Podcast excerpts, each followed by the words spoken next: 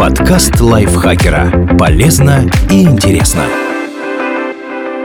Всем привет! Вы слушаете подкаст лайфхакера. Короткие лекции о продуктивности, мотивации, отношениях, здоровье. В общем, обо всем, что делает вашу жизнь легче и проще. Меня зовут Дарья Бакина. Сегодня я расскажу вам о восьми безобидных вещах и занятиях, которые в прошлом были запрещены.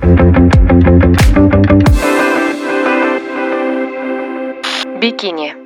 Бикини придумал французский дизайнер одежды Луи Риар. Назвал он его в честь одноименного атолла, где США проводили испытания атомной бомбы. И сразу после появления купальника в 1946 году во многих странах его сочли настолько провокативным и непристойным, что запретили законодательно. С 1949 года стало нельзя находиться в бикини на пляжах во Франции, а Германия запрещала носить такие купальники в общественных бассейнах вплоть до 1970-х годов. Аналогичные ограничения вводились в Испании, Италии, Португалии и Австралии, а также в ряде штатов США. Ватикан, естественно, объявил ношение бикини греховным. В СССР рожиться таким купальником дамы и вовсе думать не смели, а партийная верхушка осуждала бикини как капиталистический декаданс. Но в 1950-х распространение гламурных снимков популярных актрис и моделей по обе стороны Атлантики привело к популяризации бикини. Купальники стали носить несмотря на запреты, и законы остались в прошлом.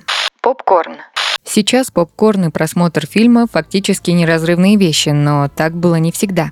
Во времена немых картин владельцы кинотеатров отказывались продавать этот продукт в своих залах. Дело в том, что в начале 20 века кино воспринималось как форма развлечения для интеллектуалов. Сеансы посещали джентльмены во фраках и леди в вечерних платьях. Вы можете себе представить, чтобы кто-нибудь пришел на постановку Шекспира или оперу Верди хрустеть попкорном и хлюпать колой? Вот и в кинозалах тех времен было нельзя. Их владельцы стремились создать атмосферу, подобной той, что царила в престижных театрах. Они украшали помещения картинами, устилали их красивыми коврами и опасались, что попкорн может пачкать и портить эти покрытия. Но позже, когда фильмы перестали быть немыми, кино стало массовым развлечением, доступным не только господам во фраках, и еду разрешили проносить в залы. Изначально попкорн предлагали торговцы на улицах перед кинотеатрами, и их владельцы получали дополнительный доход за разрешение продавать его в вестибюлях своих зданий. Но позже они поняли, что могут и сами торговать закусками прямо внутри кинотеатров. Шахматы. Попытки запретить их предпринимались во все времена. В средневековой Европе шахматы неоднократно относили к азартным играм, которые осуждали и светские власти, и духовенство. Так аббат Бернард Клервоский включил запрет на них в устав Ордена тамплиеров в 1128 году, а епископ Парижа Адон де Сели заявил, что людям церкви нельзя прикасаться к шахматам и иметь их на дому. Наряду с другими увеселениями эту игру осуждали в свое время король Англии Генрих III и король Франции Людовик IX. Последний даже назвал шахматы бесполезными и скучными. Правда, иные господа против шахмат ничего не имели. К примеру, великий магистр Тевтонского ордена Вернан фон Арзель считал их подобающим занятием для рыцаря. Даже в наше время шахматы нет-нет, да и попадут под какие-нибудь ограничения. Талибы в Афганистане устраивали гонения на игроков с 2001 года. Они считали, что это азартная игра, которая отвлекает правоверных от молитвы. А в 2016 году шахматы запретили в Саудовской Аравии как пустую трату времени. Историк Дэвид Шенк утверждает, дело в том, что эта игра наталкивает людей на мысль, что их выигрыш зависит не от азарта и удачи, а от мастерства и умения. Значит, и судьба определяется не богами и властителями, а ими самими. А это опасное вольнодумство, между прочим. Женские брюки. 17 ноября 1800 года в Париже был введен закон, согласно которому женщины должны были получить разрешение от полиции, чтобы иметь право носить брюки. В 1892 году в него внесли поправки. Надевать штаны можно было при условии, что дама держит поводья лошади. Если женщина едет на коне сама, то брюки носить можно, а если с кавалером или инструктором по верховой езде, то пусть переодевается в юбку. В 1909 году закон снова был изменен.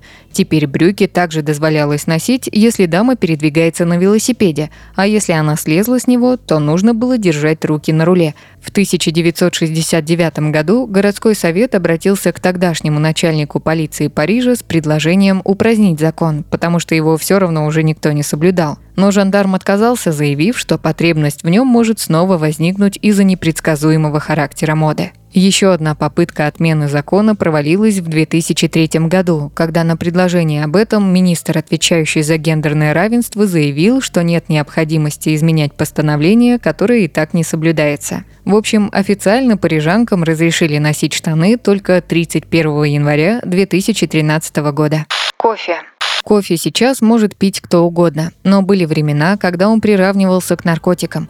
Например, в Мекке XVI века кофе, или как его называли арабы кахва, был запрещен владыкой города Хайрбеком. Тот узнал, что мусульмане-суфии в своих кофейнях не только распивали стимулирующие напитки, но и рассуждали по ночам о его политике. Правитель счел это опасным вольнодумством, аргументируя свои выводы тем, что кофе мешает мусульманам сосредоточиться на молитвах, а Коран запрещает одурманивающие вещества. В итоге в 1511 году градоначальник объявил употребление кахвы нарушением и велел сжечь все кофейные кусты. Правда, запрет не продлился и года. Дело в том, что султан Каира Аль-Ашраф Гансух Аль-Гаври сам был любителем кофе. Узнав, что его наместник вытворяет в священном городе, правитель приказал начать проверку в отношении нецелевого расходования средств, признал Хаирбека виновным в растратах и казнил, а кофе милостиво разрешил. Еще напиток был запрещен в Швеции в 1777 году королем Густавом III.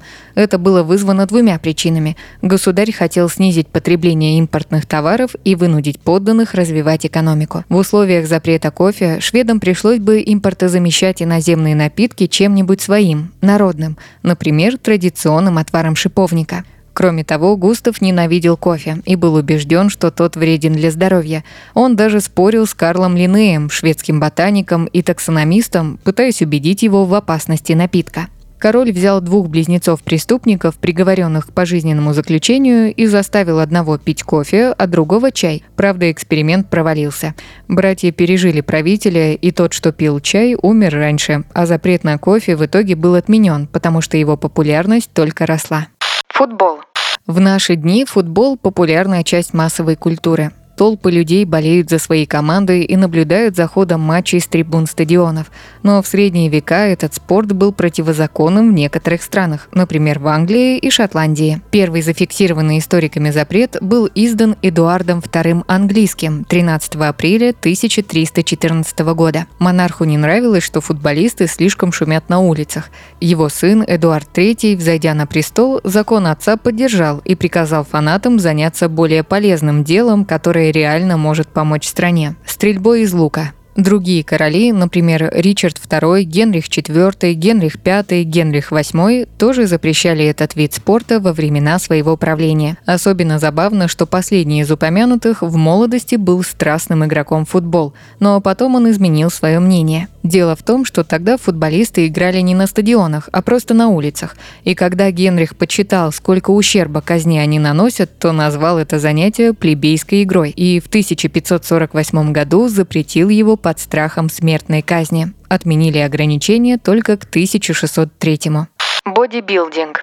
В наши дни люди, активно занимающиеся фитнесом и имеющие внушительную мускулатуру, вызывают восхищение и зависть. Но так было не всегда. В 1960-х годах в Советский Союз привезли фильм «Геркулес» испано-итальянского производства, главную роль в котором исполнял атлет Стив Ривз. На современных бодибилдеров, возвращенных на обильной белковой пище, протеине и прочих достижениях нынешней фармакологии, его форма не произвела бы особого впечатления. Но для советских зрителей Ривз стал кумиром и одним своим видом вдохновил множество мужчин начать качаться. Еще одной иконой спортсменов в СССР стал югославский актер и гимнаст Гойко Митич, снимавшийся в фильмах производства ГДР в 70-х годах. Однако советское правительство отнеслось к культуризму с недоверием. На заседании Госкомспорта СССР весной 1973 года бодибилдинг запретили по идеологическим причинам. Считалось, что развивать мышцы и позировать перед зеркалом без какой-либо практической пользы – антисоветское занятие. Единственными легальными силачами оставили артистов цирка, а всем остальным качкам строго рекомендовалось заниматься функциональными видами спорта, а не наращивать массу для красоты. Более того, бодибилдинг рассматривали как буржуазное и капиталистическое явление, связанное с Западом. Пропаганда могучих мышц и рельефного пресса могла развить индивидуализм и эгоизм у советских граждан и подорвать идею коммунистической солидарности. В итоге бодибилдеры вынуждены были тренироваться в подвалах жилых домов, использовать самодельные гантели и штанги, сделанные из рельс и арматуры, и выписывать спортивное питание контрабандой. Ну или покупать в неприлично больших количествах детские смеси малыш и малютка в универмагах, вызывая подозрительные взгляды продавцов. Запрет на бодибилдинг был снят в годы перестройки, и тогда-то советские культуристы, впечатлившись Шварценеггером, Сталлоне и Ван Дамом, смогли наконец-то заниматься открыто, не опасаясь рейдов милиции или активистов-комсомольцев. Боулинг. Боулинг существует уже несколько тысяч лет и имеет богатую историю, и фанаты этой игры тоже подвергались гонениям. Например, в Англии король Эдуард III, который, как мы помним, не ладил с футболистами, в 1366 году запретил боулинг, так как считал, что эта игра отвлекает людей от стрельбы из лука, а стало быть, снижает эффективность тренировок деревенского ополчения – Запрет на эту игру также исходил от короля Эдуарда IV в 1477 году, а уже упомянутый Генрих VIII ввел ограничения на нее в 1511. Нет, он не совсем запретил боулинг, просто принял закон, согласно которому позволить себе это могла только аристократия. Например, владельцы специальных дворов с газонами должны были платить серьезную по тем временам сумму в 100 фунтов стерлингов ежегодно, а игра на ничейных лужайках и в барах стала незаконной. Простолюдинам оставалось заниматься этим только в закрытых помещениях и только в индивидуальном порядке. А еще один английский закон, принятый в 1541 году, разрешал рабочим играть в боулинг исключительно на Рождество и лишь в доме своего хозяина в его присутствии. Отменили этот запрет в 1845 году. Все равно его никто не соблюдал.